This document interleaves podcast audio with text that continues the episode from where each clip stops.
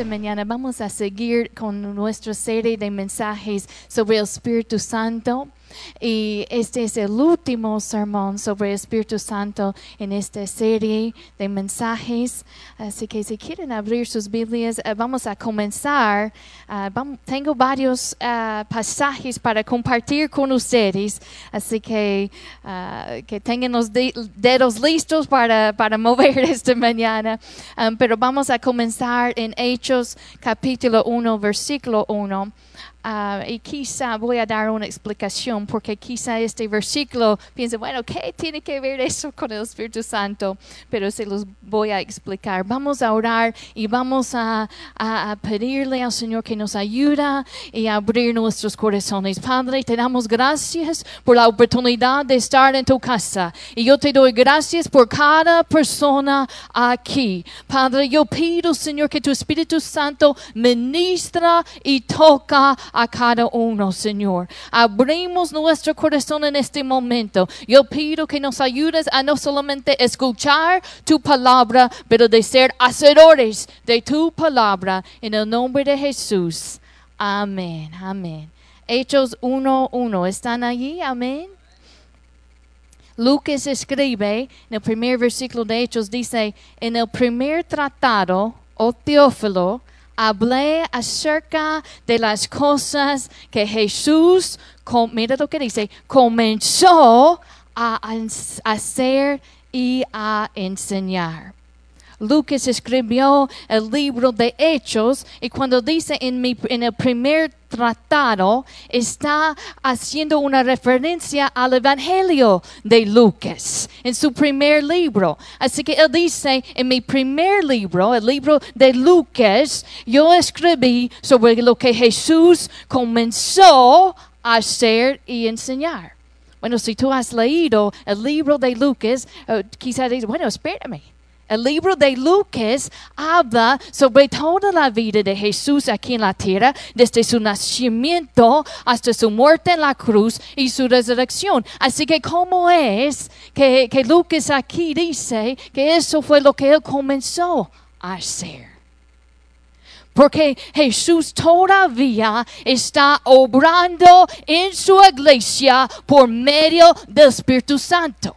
El libro de Hechos es la continuación de la obra de Jesús a través de su iglesia por medio del Espíritu Santo. Vayan conmigo a Marcos 16,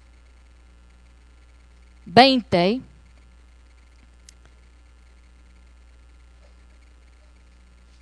Después de que Jesús ascendió al cielo, nos dice que los apóstoles, que los discípulos comenzaron a hacer. Versículo 20 dice, y ellos saliendo predicaron en todas partes, ayudándoles, mira lo que dice, ayudándoles el Señor y confirmando la palabra con las señales que las seguían.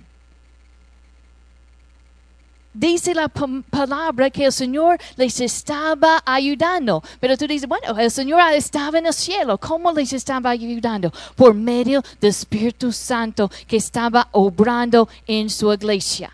Y mi deseo es, a través de estas prácticas, a través de estas semanas del enfoque en el Espíritu Santo, que nosotros podemos ser más sensibles a su obra en nuestras vidas y más activos en buscar su obra a través de nosotros. Algunas personas piensan, bueno, yo nada más me siento allí. Bueno, si el Señor me quiere dar un don, eh, está bien, si no, está bien. No, dice la palabra que nosotros debemos desear ardientemente los dones espirituales. Desear, buscar, anhelar los dones espirituales. Así que eso me dice, y vamos a hablar esta mañana sobre los dones espirituales. Y si has estado en esta iglesia por un tiempo, ciertamente has escuchado una enseñanza alguna vez sobre los dones espirituales, pero yo reconozco que, ah, tenemos personas nuevas y también tenemos personas que, que solamente pueden venir los domingos. Así que yo quiero compartirles esta mañana sobre los dones espirituales. Cuando vemos la vida de Jesús, lo que Él hizo, su obra en esta tierra, Él estaba eh, siendo plenamente Dios, tomó la forma de un hombre. Y la obra que Él hizo en esta tierra lo hizo por medio del Espíritu Santo. Si, leemos en, en, el libro de Hechos, capítulo 10, nos dice que Dios ungió con el Espíritu Santo y con poder a Jesús de Nazaret, de Nazaret y como éste anduvo haciendo bienes y sanando a todos los oprimidos por el diablo, porque Dios estaba con él. Este es el ejemplo, el patrón que Dios nos da, que, nosotros debemos seguir. Jesús, ungido por el Espíritu Santo, anduvo haciendo bienes y sanando todos los oprimidos por el diablo, porque Dios estaba con él. Y Dios está con nosotros por medio de su Espíritu Santo. Si eres salvo, tienes el Espíritu Santo que mora en ti. En estos mensajes también hablamos sobre la llenura del bautismo en el Espíritu Santo, que es una experiencia que sigue a la salvación. Es cuando eh, el Señor nos llena, nos equipa, nos capacita con su poder y, y hablamos de la evidencia de hablar en lenguas. También hemos hablado de la necesidad de andar en el Espíritu Santo todos los días y no en la carne. Nosotros necesitamos el poder del Espíritu Santo en nuestras vidas. Yo necesito depender de Él. Y mi deseo es que nosotros como personas y también como iglesia podemos depender aún más del Espíritu Santo. Yo creo que entre más tiempo, más me, camino con el Señor, más reconozco que necesito depender aún más, aún más de Él de tener esa comunión que es tan importante tener con Él. Así que la obra de Cristo continúa en la iglesia por medio del Espíritu Santo. Y Dios nos dice que nosotros debemos, en 1 de Corintios 14, nos dice que debemos procurar, desear ardientemente los dones espirituales. Así que primero vamos a hablar qué es un don espiritual. Uh, si, si vayas conmigo a 1 de Corintios 12, recuerden les dije que, que tengan las manos, los dedos bien, vamos a tenerlos bien activos en esta mañana. 12.1 dice, no quiero hermanos que ignoréis acerca de los dones espirituales. Otra versión dice, en cuanto a los dones espirituales, hermano, quiero que entiendan bien este asunto. Así que este es un asunto que el Señor no quiere que somos ignorantes de cómo funciona, de cómo obra el Espíritu Santo en medio de la iglesia. Y algo interesante, si, si lees toda eh, la carta de los Corintios, primero de Corintios, vas a ver en capítulo 1 que esa es una iglesia que Pablo decía que tenía todos los dones. En, capítulo 1 decía que esta iglesia en Corinto tenía todos los dones funcionando, operando en su iglesia. Así que, ¿cómo es que, Él les dice, yo no quiero que sean, eh, eh, que ignoréis acerca de esto? Porque eh, había hubo un mal uso de los dones. Les faltaba el amor y el motivo de edificar a la iglesia. Así que el Señor quiere que nosotros entendamos bien sobre los dones. ¿Qué es un don espiritual? E, en griego la palabra es carismata. Caris es gracia. Así son dones de gracia que el Señor nos da por gracia. Son manifestaciones sobrenaturales del Espíritu Santo. Hay gente que, que usa este pasaje hablando de los talentos. Pero el contexto está hablando de los dones sobrenaturales, de los dones espirituales. Es una manifestación sobrenatural del Espíritu Santo. Eh, eh, no es como un talento que, que viene por nuestra genética. Algunos tienen el talento por, por dibujar o talento como Melvin para la música o, o- o para el deporte, lo que sea. Pero eso es diferente. Esto es algo sobrenatural que viene en un momento para suplir una necesidad específica. Si yo voy al trabajo y, y si yo tengo que construir algo, voy a, voy a necesitar un martillo. Si voy al trabajo y, y- voy a pintar algo, voy a necesitar un, ah, ¿cómo se dice? Un cepillo para pintar. Esas son las herramientas que necesitamos para el trabajo. De igual forma, el Señor sabe que nosotros tenemos necesidad de los dones del Espíritu Santo para hacer su obra en la tierra. Así que debemos reconocer eso y desear esos dones. En esta iglesia hubo un mal uso de los dones. Y por eso en 1 de Corintios 13, todo el capítulo habla del amor. Porque sin amor nada somos y, y nada de nada sirve. Así que nuestro motivo debe ser en amor. No es para que alguien piense, bueno, mira qué tan espiritual somos nosotros. No es para exaltar a hombre, para, pero para glorificar a Cristo. Amén. Y el amor por naturaleza da. El amor verdadero, no podemos separar el amor verdadero de la generosidad. Está demasiado conectado. El amor, su naturaleza tiene que dar, porque el amor verdadero busca el bienestar del otro. Así que si estamos andando en el amor de Dios, si estamos andando eh, eh, en su Espíritu Santo, entonces lo que va a fluir de nosotros es una, un deseo de dar. Y parte de ese dar es de pensar, bueno, ¿cómo puedo yo ser de bendición para otros? Y yo me acuerdo que yo desde, desde niña he estado en una iglesia pentecostal y me he visto cómo operan los dones y, y, había en mí ese, ese deseo y esa incertidumbre. Pues Dios, yo quiero que me uses. Pero también uno pues comienza a pensar, bueno, ¿qué van a pensar de mí? ¿Qué pasa si me equivoco? ¿Qué pasa si soy yo y, y, y- y- no espíritu? Y uno comienza con, un, con una enfocarse mucho en el yo. Y me di cuenta con el tiempo que eso realmente era una falsa humildad.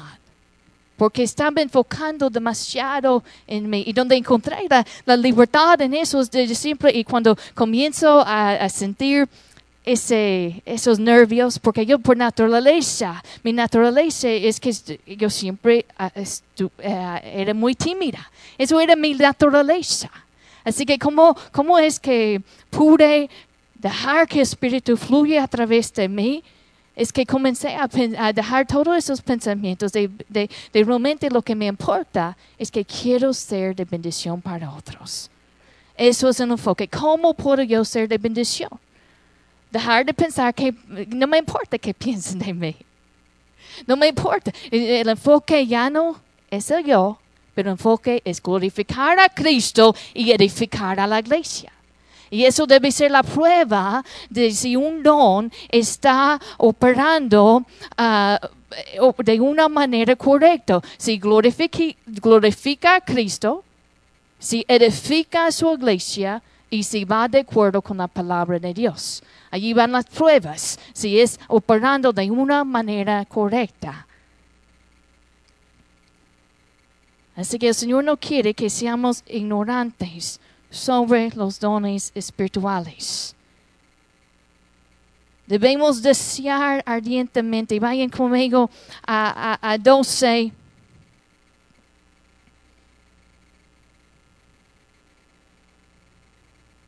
Perdón, 14, 14, 1 dice, seguir el amor. Primero de Corintios 14, 1 dice, seguir el amor y procurar los dones espirituales, pero sobre todo que profeticéis. Vamos a enfocarnos primero en esa primera parte, seguir el amor y procurar. Otra versión dice, desead ardientemente los dones espirituales. Así que eso no es algo que yo, eh, algo pasivo, es algo activo. Eh, eh, si, si, si, leemos más adelante, en, versículo 13, dice el que habla en lengua extraña pida en oración poder interpretarla. Así que puede uno pedir por los dones según la necesidad.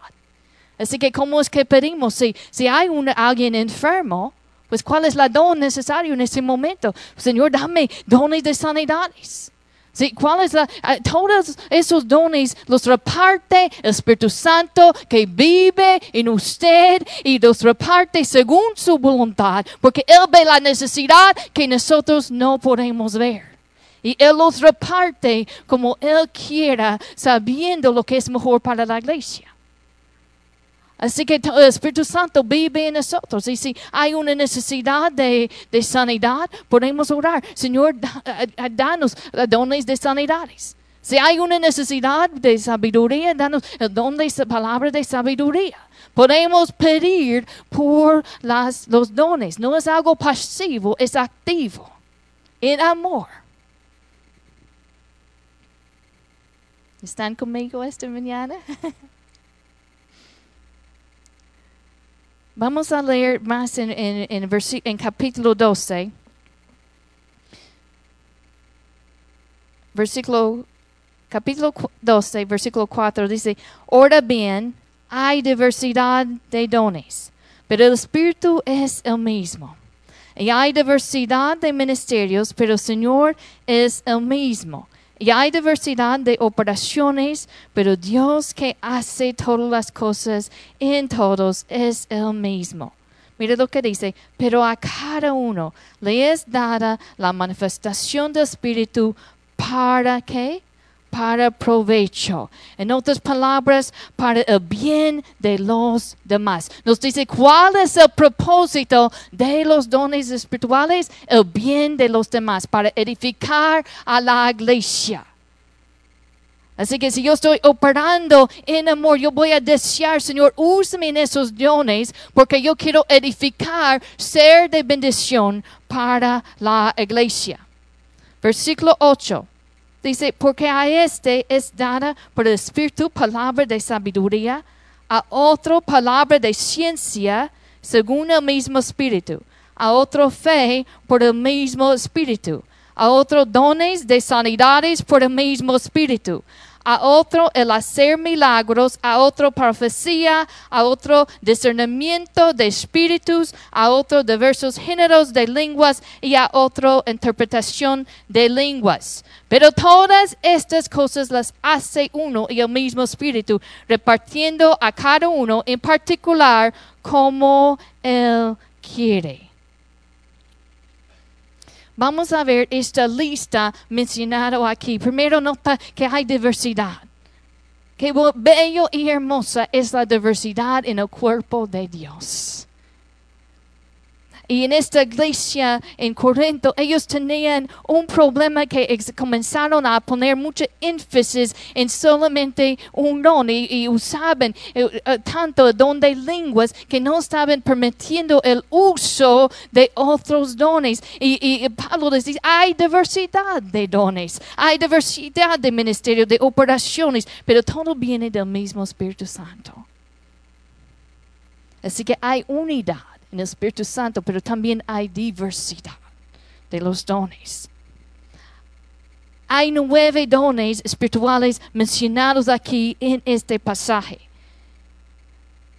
Y, este no es el único lugar en la Biblia que menciona dones. En Efesios menciona otro tipo de don. En Efesios menciona los dones de ministerio. Los dones de ministerio son apóstoles, profetas, pastores, maestros. Esos son dones de ministerio. También ah, en Romanos 12 da otra lista de dones. Así que, ah, eh, ah, pero aquí hay mencionado nueve dones del Espíritu y vamos a hablar de cada uno y vamos a mencionar qué, qué es cada uno. La primera mencionado aquí es palabra de sabiduría.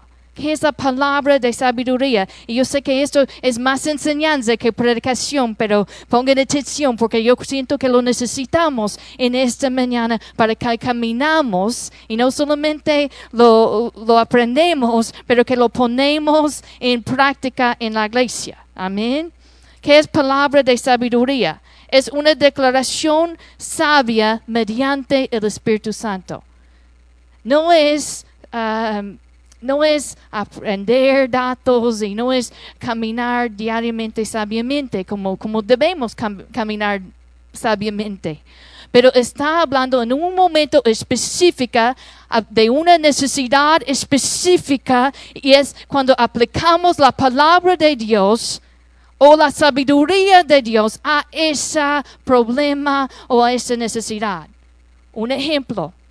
Recuerda cu- en la primera iglesia tuvieron ah, una, una reunión grande decidiendo, bueno, ¿qué vamos a hacer con los gentiles? Los gentiles que estaban convirtiendo al Señor, ¿qué vamos a hacer con ellos? ¿Y, y qué, cuáles son la- los- las condiciones que nosotros podemos aceptarlos? Así que estaban en ese debate, en esa discusión.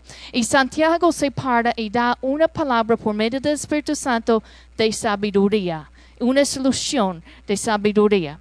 Otro ejemplo en la vida de Jesús, cuando, cuando vinieron a Jesús y lo querían atrapar en sus palabras y, y cacharon, recuerda, cacharon a la mujer en adulterio. Y, y- pues cualquier cosa parece que lo tenían atrapado en sus palabras. Y, y- y él decía, bueno, que, ah, el que está sin pecado puede echar, ¿cómo se dice? La primera piedra una palabra de sabiduría, una respuesta sobrenatural que viene del Espíritu Santo. Esa es la palabra de sabiduría y siempre va de acuerdo con la palabra de Dios. Si uno quiere operar en este, en, este don, necesita estar en la palabra de Dios. Porque ¿cómo podemos aplicar la palabra si no lo conocemos? Palabra de sabiduría lo necesitamos hoy en día. No fue solamente por un tiempo en la primera iglesia, lo necesitamos en estos últimos días también. Lo que sigue, palabra de ciencia, o otra versión dice palabra de conocimiento. ¿Qué es? Es una declaración de conocimiento divino. Recuerda cuando en el libro de Hechos, cuando Ananías trajo esa ofrenda y él estaba pretendiendo que trajo todo el dinero, pero estaba mintiendo. Y Pedro sabía que estaba mintiendo. ¿Cómo lo sabía? Porque Dios se lo reveló. Esa es palabra de ciencia, palabra de conocimiento. Eh, no es estudiar y aprender datos, no es eso. Es cuando Dios revela algo. Yo creo que he, dicho esta historia antes, pero por los que no estaban, eh, cuando yo tenía 14 años, estaba en la iglesia y un, un predicador vino a visitar a la iglesia y me sacó de la, la banca y comenzó a orar por mí y me- comenzó a decir, entre las edades de 9 años y 11 años pasaste por un momento difícil y por eso tú tienes pesadillas cada noche. Yo no había dicho de las pesadillas a nadie, de que estaba allí. Mi pastor no sabía, apenas yo había mudado a esa ciudad. ¿Cómo lo sabía? Y yo comencé a pensar, nueve años. Pues yo recuerdo, es cuando divorciaron mis padres y, mi papá cayó en, uh, usando, abusando de drogas muy fuerte. Yo, yo sabía que eso fue un momento difícil en mi, vida. Pero ¿cómo lo sabía? Palabra de ciencia, palabra de conocimiento. Eso es un ejemplo. Otro ejemplo en la vida de, de Jesús. Jesús, recuerda la, la obra que él hizo fue bajo la unción del Espíritu Santo. Cuando Jesús dijo a Nataniel, dijo, cuando estabas debajo de la higuera, yo te vi. ¿Cómo sabía Jesús que Él estaba por medio del Espíritu Santo? Palabra de conocimiento. Cuando Dios nos revela algo eh, que, que en nosotros mismos no, no teníamos manera de saber, es palabra de ciencia. Y, quizá hemos estado en un servicio cuando alguien dice, pues hay alguien aquí que, que eh, tiene una necesidad por sanidad y, se opera mucho junto con el don de sanidad. ¿Qué sigue? Don de fe. Y quizá tú cuando ves eso con fe, dices, bueno, no, todos eh, venimos al Señor en fe, pero es diferente. El don de fe es diferente que la fe salvadora. Aquí la fe mencionada aquí es una fe sobrenatural impartida por el Espíritu Santo que viene en un momento específico por una necesidad específica. Muchas veces es, eh, eh, opera junto con dones de, de sanidades y milagros. Si hay alguien que, que tiene una necesidad bien grande, y, y, si vamos a orar por ellos, necesitamos el don de, el don de fe, ¿verdad? Para usar una certeza de lo que Dios va a hacer y confiar en el poder sobrenatural de Dios. Es cuando Dios nos da esa certeza sobrenatural. ¿Qué es lo que sigue? Dones de sanidades. Y nota que es en plural, así que hay diversas maneras que se administra la sanidad. Dios usa de diferentes maneras de sanar a la gente. Nos sana de diferentes maneras. Hay sanidad física, hay sanidad mental, hay sanidad emocional. Así que las dos palabras están en plural dones se manifiesta de diversas maneras. Hay gente que, que Dios los sana inmediatamente. Alguien pone manos sobre ellos y inmediatamente Dios los sana. Hay otros que es un proceso. Dones de sanidad. Diversas maneras de, san, de sanar. ¿Qué es lo que sigue? El hacer milagros milagros, actos de poder sobrenatural. Recuerda cuando Jesús alimentó a los cinco mil, eso es, eso es un milagro. Yo diría que sí es un milagro, ¿verdad? ¿Creen que Dios todavía puede, por medio de su Espíritu Santo, hacer milagros a través de su iglesia? Amén. Él es el hacedor de milagros y usa a su iglesia. El Espíritu Santo mora en ti. Así que Él usa su iglesia. Uh, vayan conmigo a Hebreos 2 para que se despierten un poquito. Hebreos 2 es, está hablando de la salvación. Voy a leer, leer tres también para que tengan el contexto. Hebreos 2, 3 y 4. ¿Cómo escaparemos nosotros si descuidamos una salvación tan grande? Esta salvación fue anunciada primeramente por el Señor y los que la oyeron nos la confirmaron. Así que dice que está hablando de la salvación y dice que fue confirmada. Y luego versículo 4 Dice, además Dios la ha confirmado con qué? Con señales y prodigios y con diversos milagros y repartimientos del Espíritu Santo según su voluntad. Así que Dios usa los milagros para confirmar la palabra del Evangelio. Y lo hace todavía en el día de hoy. No es una cosa del pasado. ¿Qué es lo que sigue? La profecía. Cuando pensamos en la profecía, uh, viene a la mente la habilidad de predecir el futuro. ¿Verdad? Y, eso eh, puede ser parte. En, el libro de Hechos vemos que uh, uno de los, hermanos profetizó que, iban a tener, eh, se llamaba Agabo, y, dijo que daba, a entender por el Espíritu que vendría una gran hambre en toda la tierra. Así que él, él entendía que en el futuro iba a venir, venir un hambre. Así que a veces funciona de esa manera. Pero también la profecía es dar un mensaje de parte de Dios. Es, es, una, cuando nosotros conocemos de una manera íntima el corazón de Dios y declaramos su corazón a otros. Eso es profetizar.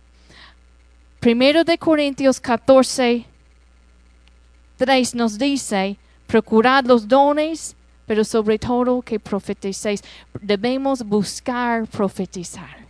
Y quizá tú digas, bueno, yo no soy profeta. Pero nosotros podemos, desde una manera sencilla, decir, bueno, yo deseo conocer el corazón de Dios y declararlo a otros.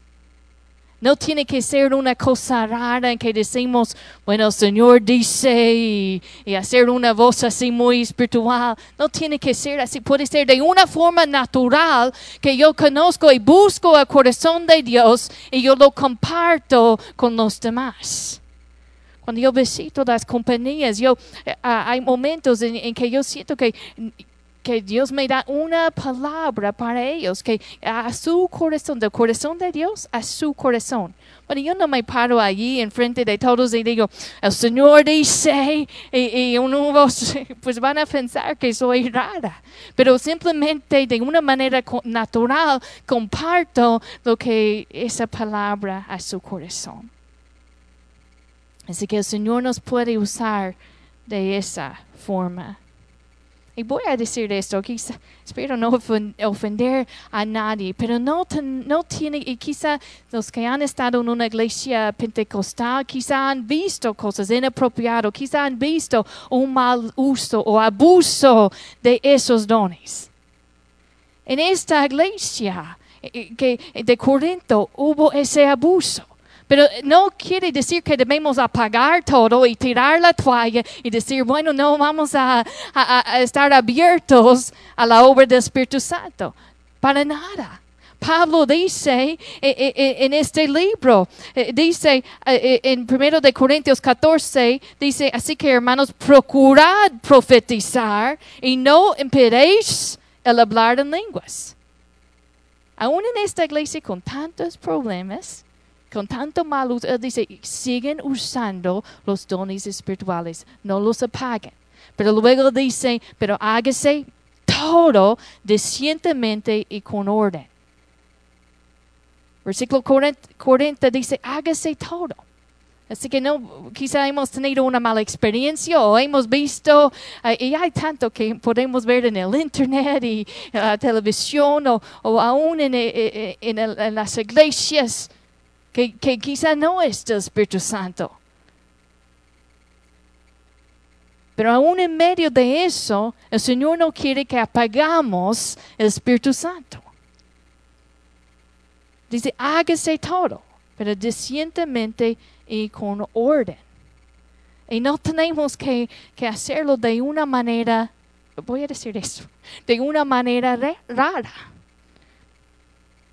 cuando yo recuerdo cuando era, cuando era una joven, en, visitaba, visité una iglesia, solamente una, un día visité esta iglesia, estaba de viaje y visité esta iglesia una noche y entré en la iglesia y caminando en el santuario se me acerca a un joven y ese joven comenzó a decir en una manera así, una voz muy espiritual, pues yo veo en sus ojos, y yo apenas estaba entrando en la iglesia, fue una sorpresa para mí, diciendo, yo veo en sus ojos que hay algo, y, hablaba de una manera espiritual. ¿Saben lo que pasó? Mi lente de contacto, yo tenía tanto dolor, mi lente de contacto no estaba, que, ¿cómo se dice? Roto.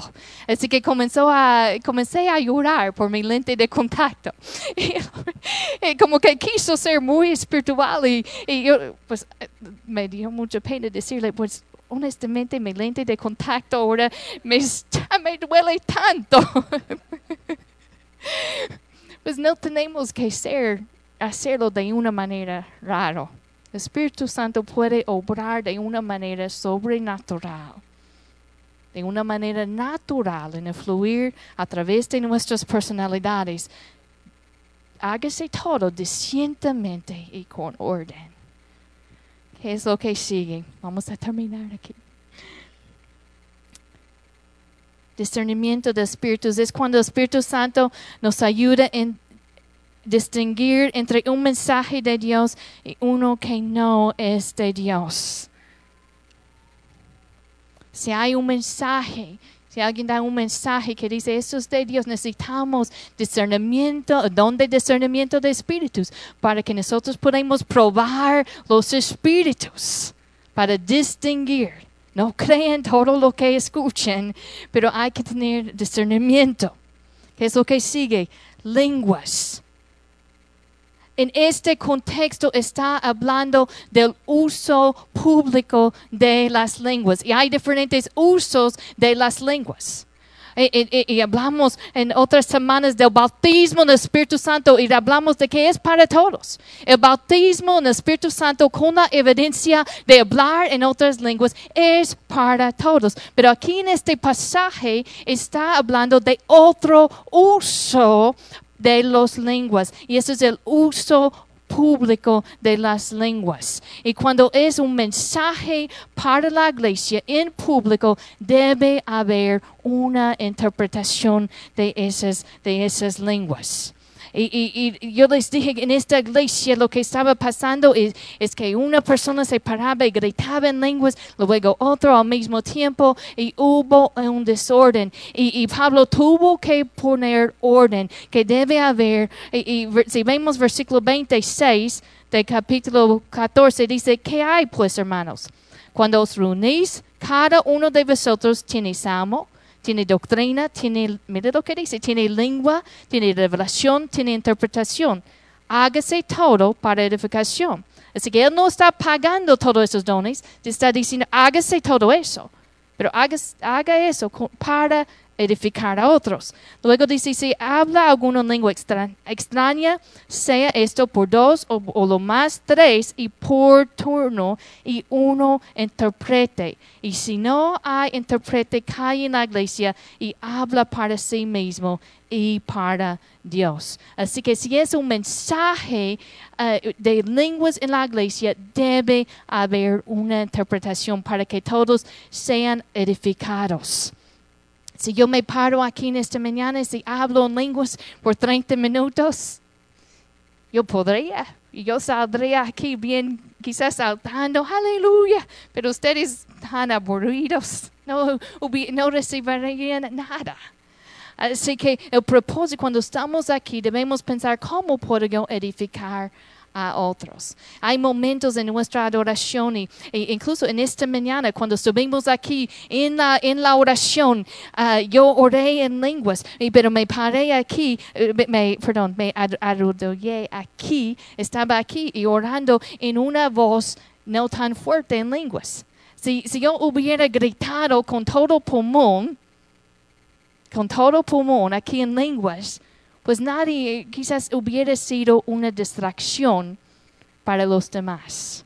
Así que el deseo es, recuerda e, esas, esas tres preguntas, si edifica la iglesia, si glorifica a Cristo y si está de acuerdo con la palabra de Dios. Esas son las, las pruebas que necesitamos para los dones.